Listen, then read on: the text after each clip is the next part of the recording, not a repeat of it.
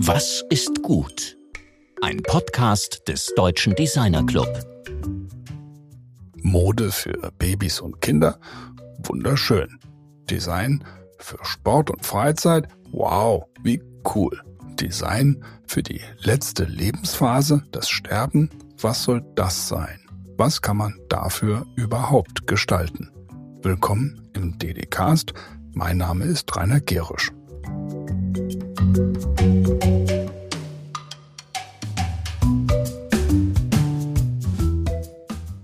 Der Atmosphärenforscher Professor Dr. Joachim Curtius hatte uns in die Welt der Nanostäube, der Aerosole und der künstlichen Cirruswolken, gemeinen eher bekannt als Kondensstreifen, mitgenommen. Mobilitätsdesign muss, ja, Gestaltung überhaupt muss sich auch mit dem Schwierigen, dem Unangenehmen beschäftigen, wenn Design keine Schönwetterdisziplin sein will.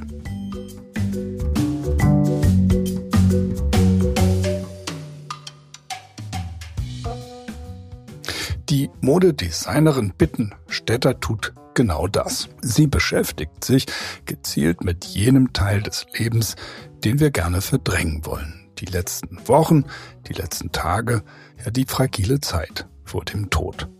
Sie ist Professorin für Trends und Identity an der Zürcher Hochschule der Künste. Seit 2012 ist sie Mitglied des Instituts für Designforschung und verantwortet den Schwerpunkt Care Futures.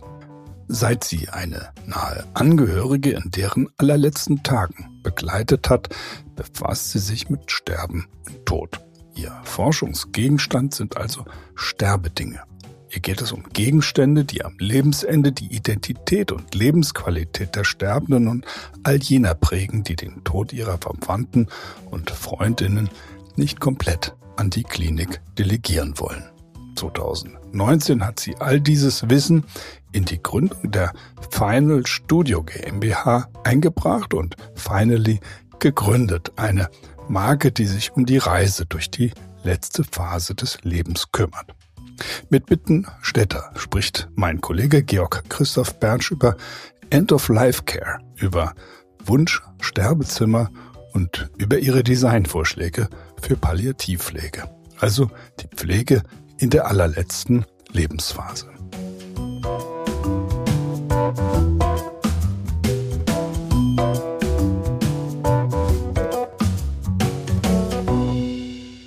Heute sind wir verbunden mit Zürich in der Schweiz, und zwar mit Professor Bittenstetter, die sich mit einem Themenkomplex beschäftigt, der sehr schwer zu sein scheint, aber der eben auch wahnsinnig spannend ist, weil er noch relativ unerschlossen ist. Ja, erstmal, wie geht's Ihnen denn? Mir geht's gut. Es ist sonnig und schön hier und ähm, ich habe gerade den Abschluss meiner Diplomandin betreuen dürfen. Ja, mir geht's hervorragend.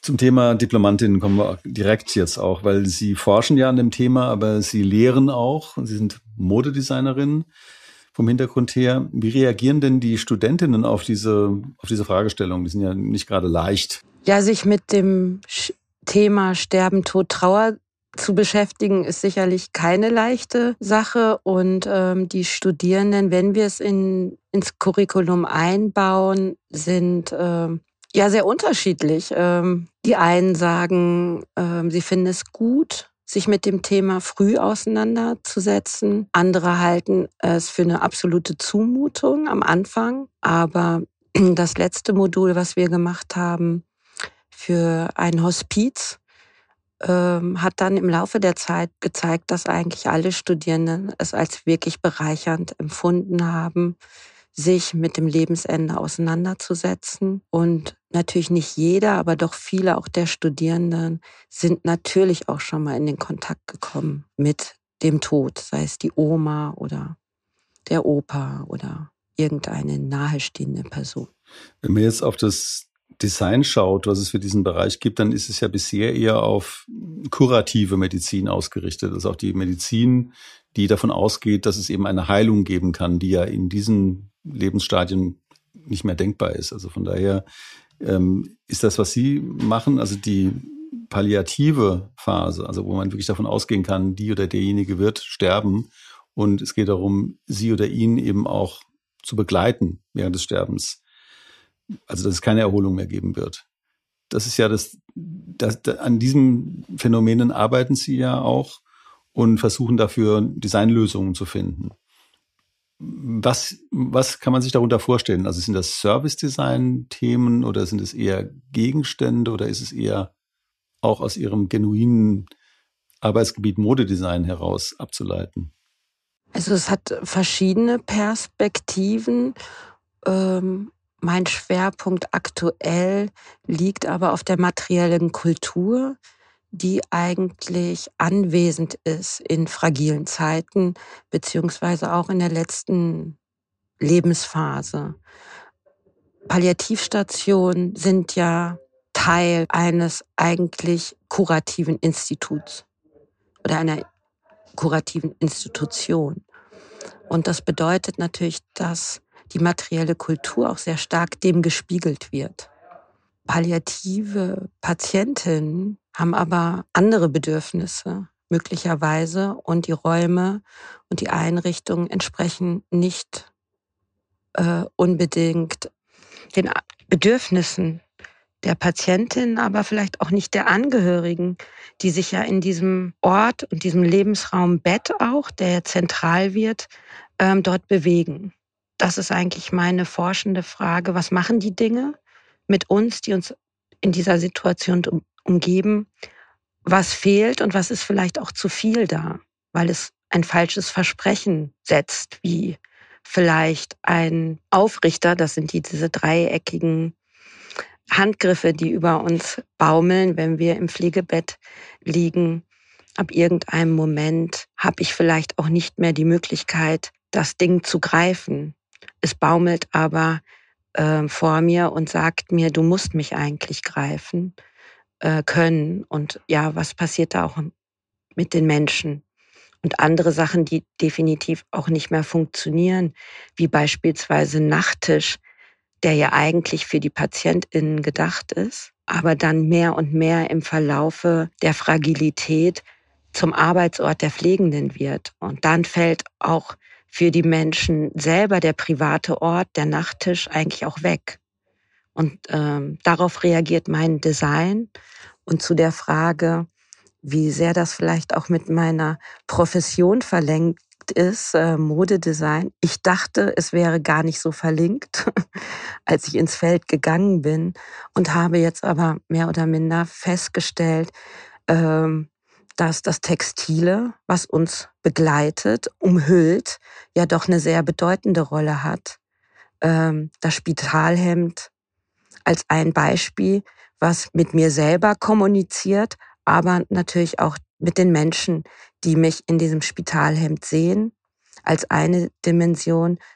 Ähm, und neben dem Spitalhemd natürlich das Textile, das Weiche, das Umhüllende ähm, kommt immer mehr zurück in meine Entwürfe und vielleicht auch Pallium, Pallium lateinisch muss man sagen, ist, äh, steht für einen mantelähnlichen Umhang und dieser mantelähnliche Umhang äh, ist ja schon ein materielles Bild, was Palliativ Care in sich hat.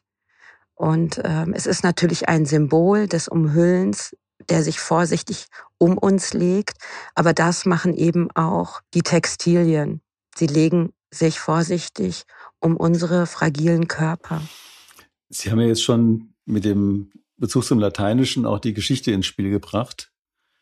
Unser Verhältnis zum Tod hat sich im Laufe der Geschichte sehr geändert. Also in der Generation meiner Großeltern starb man noch zu Hause. Also sie haben den Lebensraum Bett auch genannt, der ja auch damals schon sozusagen der Ort war, an dem man, da man starb. Also mich hat in meinem Studium schon das Buch von Philipp Ariès begeistert, die Geschichte des Todes, ist 1980 erschienen. Und er unterscheidet ja in der europäischen Geschichte vier Phasen, den sogenannten gezähmten Tod im Mittelalter, als praktisch die Gemeinschaft den Sterbenden umfangen hat und die Leute eigentlich nur Angst hatten, davor allein sterben zu müssen. Dann den sogenannten verwilderten Tod, wo die Leute einfach, ist auch diese ganze Pestphase, die Barockphase, die Phase der großen Kriege, ähm, und dann eben ab der Romantik einen sogenannten schönen Tod. Also man sagt, man schrieb dem Tod irgendwie eine romantische Komponente zu, bis es in der Gegenwart dann ja dieser ähm, isolierte oder irgendwie institutionalisierte Tod wurde. Also wo, wo eben keiner mehr da ist, also keiner mehr oder nicht irgendwie eine Gruppe von Trauernden um den um den äh, um die Sterbenden äh, sich versammelt, sondern irgendwie so eine isolierte Situation, die irgendwie verwaltet wird. Also er spricht davon von der Ausbürgerung des Todes. Ähm, was bedeuten denn dieses, diese Ausbürgerung oder diese Isolation für das, was Sie als Sterbesettings bezeichnen? Also dieser Begriff Sterbesettings, der hat mich ziemlich bewegt, als ich ihn zum ersten Mal las, also in Ihren Publikationen. Was bedeutet diese Ausbürgerung des Todes oder diese institutionelle Isolierung? Ja, das hat natürlich viele Komponenten. Vielleicht muss ich kurz auch ausholen ähm, und kurz auch Sterbesettings, den Begriff kontextualisieren, der ähm, entstanden ist ähm, aus einer Gruppe von Forschenden, in dem ich auch Teil bin, die ein Nationalfondsprojekt eingereicht haben hier in der Schweiz, ähm, um eben aus vier Perspektiven das Sterben, das institutionelle Sterben zu untersuchen, Sprache, Design unter allem, Religion und Pflege. Und wir gucken also als interdisziplinäres Team auf äh, das Sterben in Institutionen. Und zu dieser Frage von, warum wir diesen Begriff auch gewählt haben. Ja, wir haben halt unterschiedliche Settings institutionalisiert, die sich natürlich äh, vom Hospiz auch unterscheiden zu einer Palliativstation. Und man kann aber sagen, dass hm, wir natürlich in diesen Institutionen als Betroffene wie auch als Angehörige letztendlich ja auch mh, hm, Verantwortung viel mehr abgeben auf der einen Seite und dadurch, dass der Tod eben in diesen geschlossenen Räumen stattfindet, genau wie Sie sagen, äh, die Ausbürgerung und nicht mehr oder seltener bei uns zu Hause haben wir auch gar keine Berührung mehr dazu. Also bis zu dem Moment, wo wir selber in der, äh, in der Situation sind, haben, ob wir betreuend, also angehörig oder nahestehend sind oder betroffen selber, haben wir eigentlich wenig Sterbewissen nur noch. Das ist einfach, ähm, und deswegen wird auch versucht, dieses Ideal in Anführungszeichen zurückzubekommen.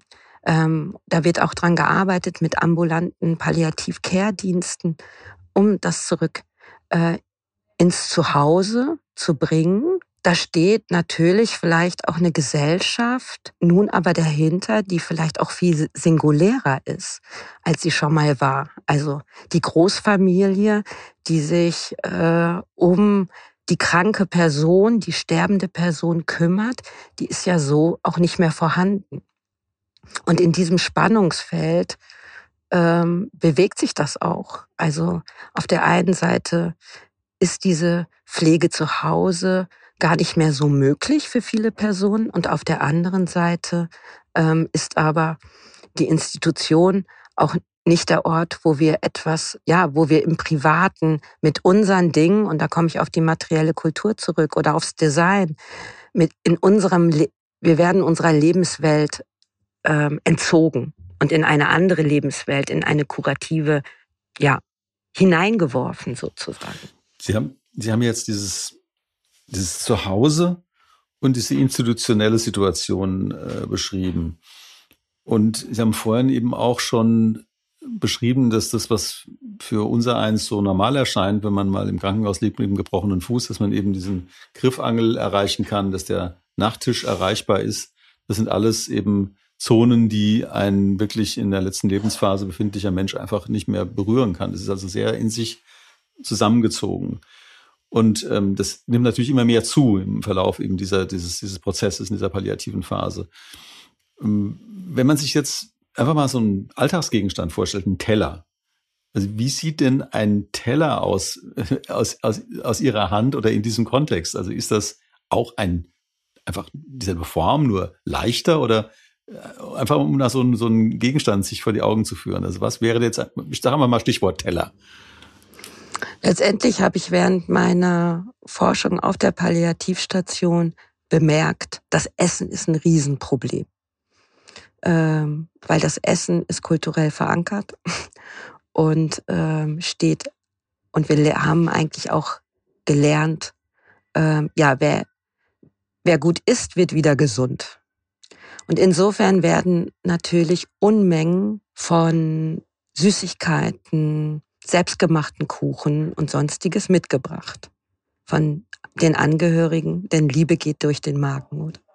Aber daraus folgend entstehen sehr viele Krisen, weil Patienten, die in diesen schwierigen Lagen sind, haben keinen Appetit mehr und es gehört zu einem natürlichen Sterbeprozess auch dazu, dass man weniger isst. Und wie kann jetzt ein Teller da was verändern? Er kann eben vielleicht so gestaltet sein oder so ist er bei mir gestaltet, dass er wie eine Markierung hat, einen einfachen Kreis auf dem Porzellanteller, der eine kleinere Menge symbolisiert, so dass der Angehörige äh, oder die nahestehende Person wissen, dass es vielleicht auch reicht, wenn es ein klein bisschen Kartoffelbrei gibt oder auch ein kleines Stück Schnitzel oder was auch immer ähm, und es nicht immer diese großen Portionen benötigt.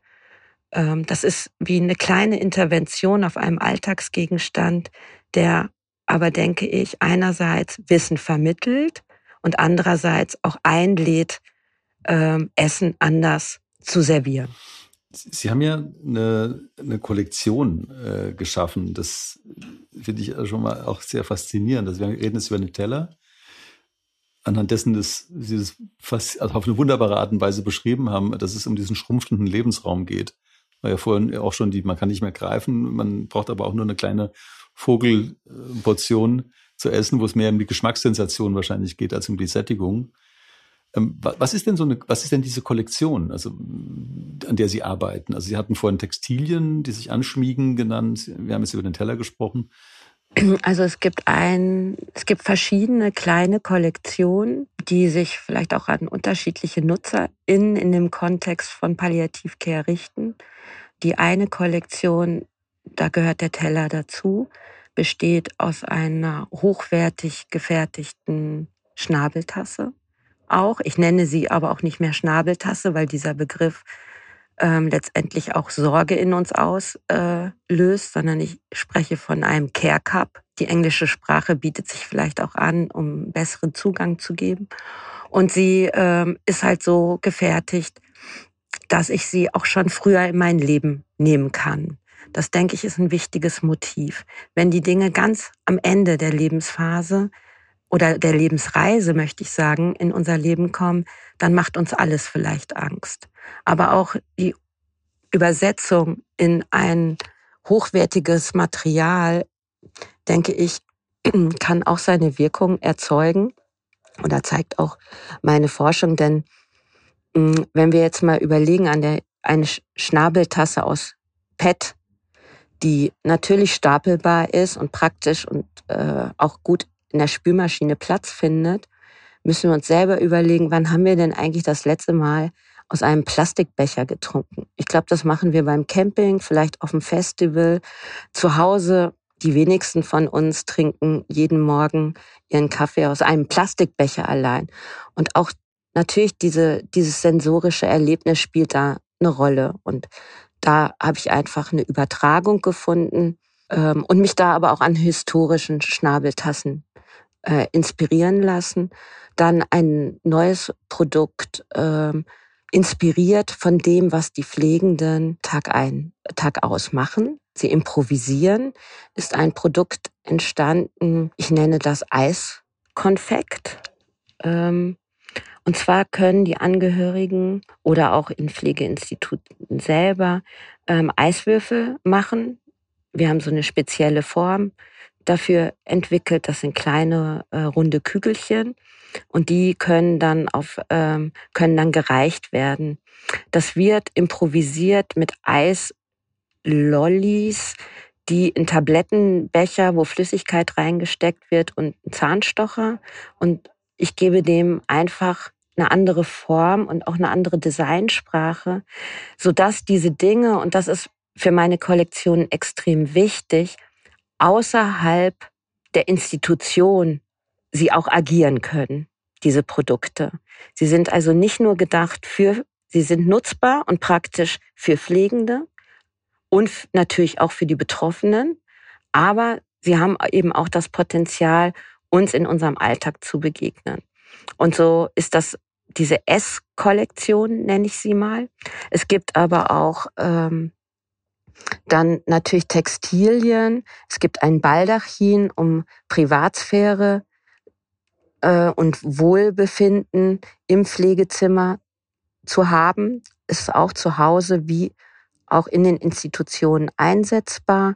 Es gibt ein Turnarounder, so nenne ich ihn. Das ist ein Pflegehemd, was ich aber auf verschiedenen Arten tragen kann und so dieses Ding, dieses, diesen Turnarounder eigentlich schon frühzeitig in meinen Alltag nehme, mich daran gewöhne und ihn dann aber umdrehen kann und alle Funktionen eines Spital- oder Pflegehemd ähm, hat.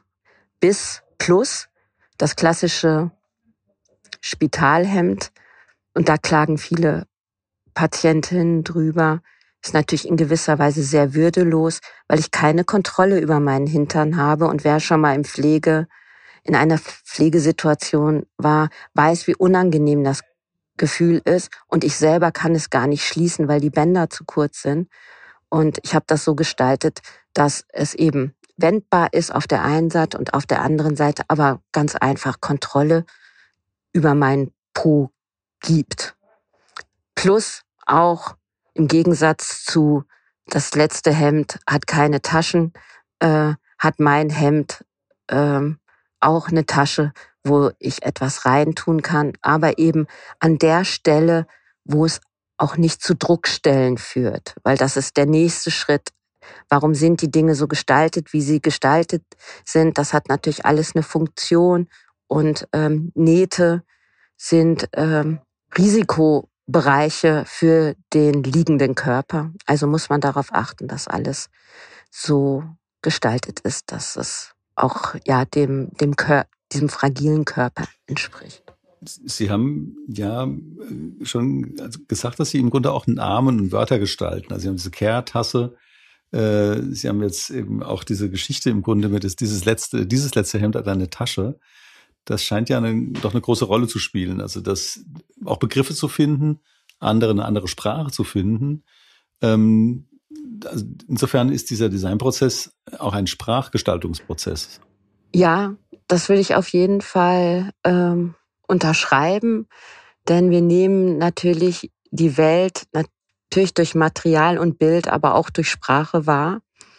Und ähm, die Erwachsenenwindel, äh, die Schnabeltasse, das Spitalhemd, das sind alles Dinge, wenn wir es nur hören, graust es uns schon. Und ähm, wir gehen im Prinzip auf Distanz und schließen unsere Augen vor diesen Dingen. Und ich glaube, Sprache kann da auch einen großen Zugang leisten. Und ich verstehe natürlich Design auch als Sprache. Ähm, das muss ich natürlich dazu sagen. Wir, wir haben es irgendwie geschafft, und das finde ich interessant, äh, für die Geburt. Da gibt es auch diese Dinge, auch eine Schnabeltasse. Es gibt auch die Windel, aber wir haben irgendwie es geschafft, auch dort andere Begriffe zu finden, die irgendwie auch niedlicher sind oder ähm, auf jeden Fall uns nicht so ängstigen. Das, und das halte ich für eine wichtige Arbeit, ähm, auch über die Sprache nachzudenken. Und insofern spreche ich auch lieber über eine Lebensreise bis zum Lebensende als über Sterben und Tod. Und ich spreche auch lieber über fragile Zeiten als chronisch kranke Menschen. Weil all diese Begriffe, Begriffe sind sehr medizinisch und ähm, lösen bei uns eigentlich ja eröffnen eigentlich nur gewisse Stigmatas. Sie arbeiten ja mit drei Gruppen, wenn ich es richtig verstehe. Einmal den Pflegenden, den Angehörigen und den Betroffenen.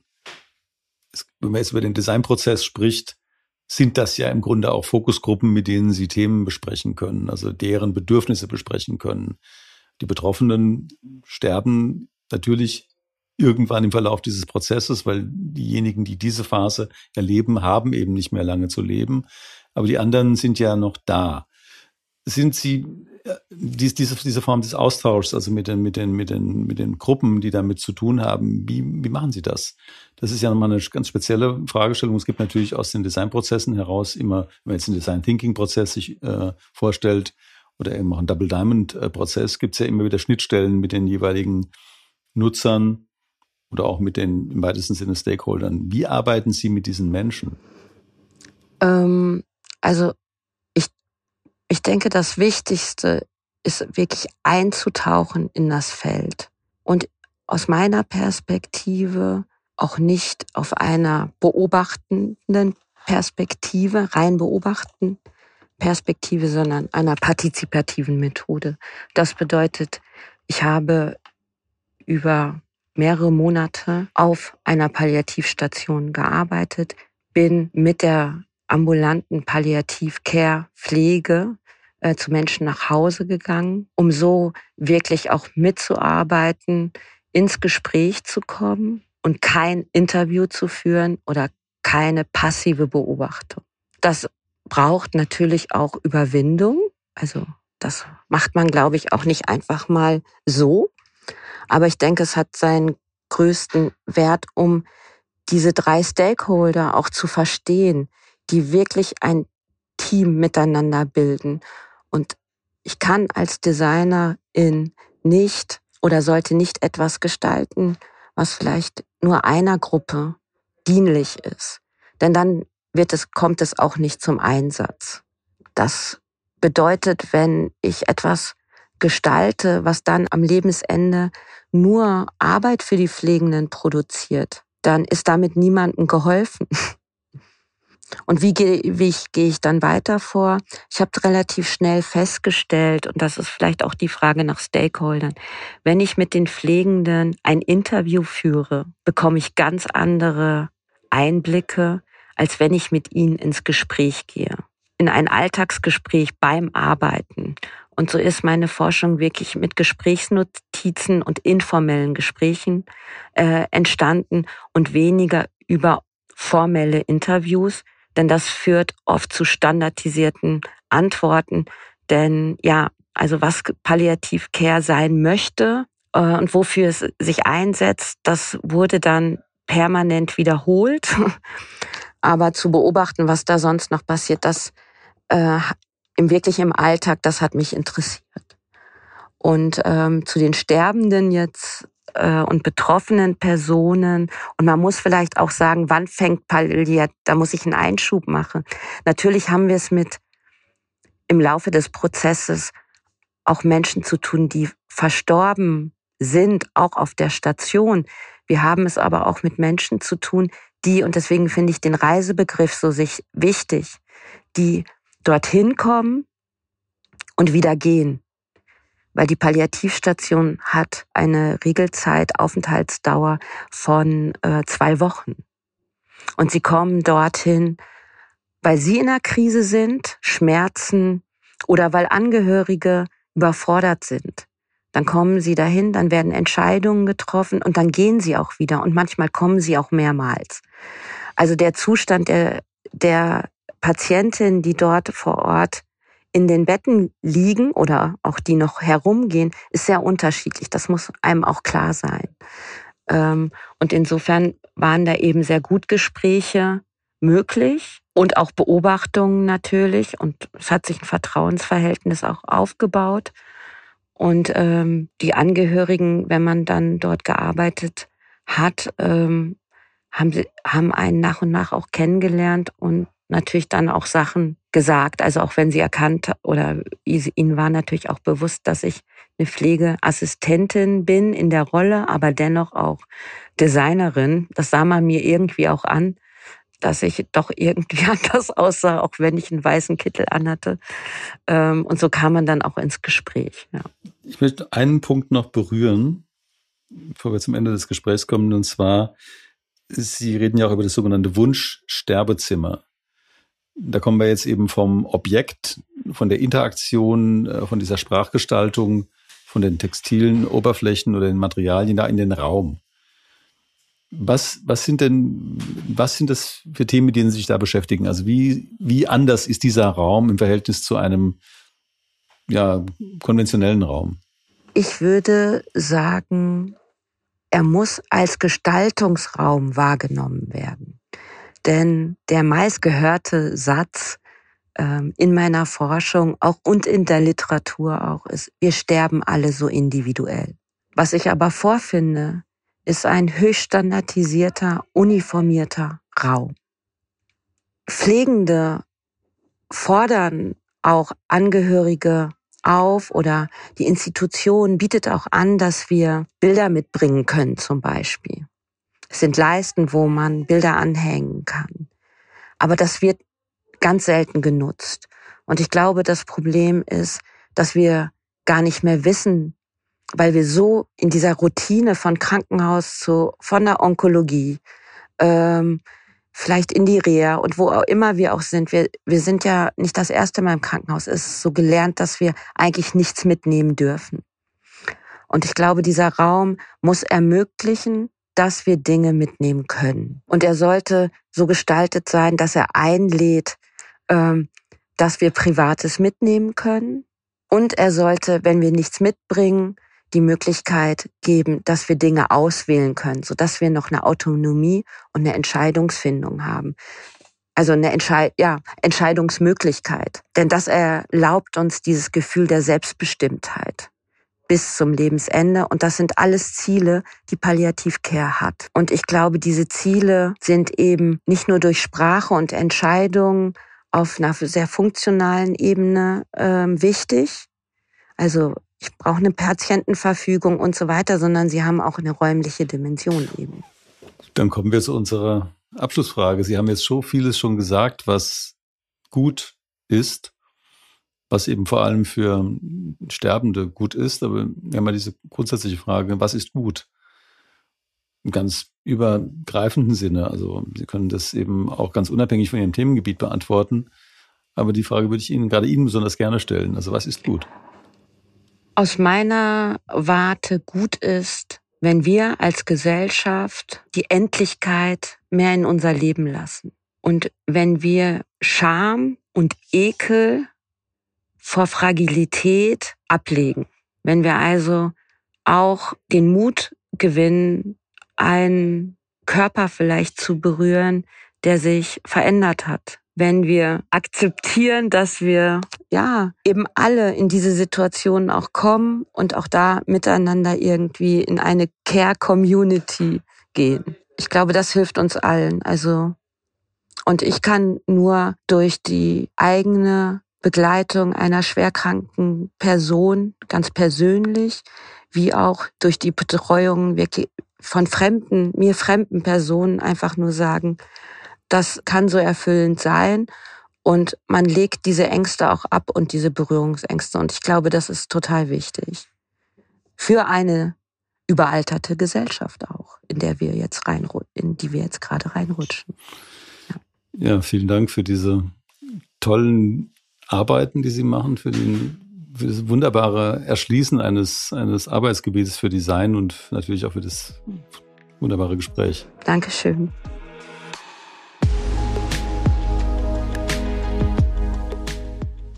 Das war Georg im Gespräch mit Bittenstädter. Der Tod als Designthema, da muss man schlucken. Aber gerade hier wird spürbar, was Design alles kann und wo unsere blinden Flecken sind. Wir müssen auch in jene Lebensphasen schauen, die wir am liebsten komplett in Anstalten verstecken.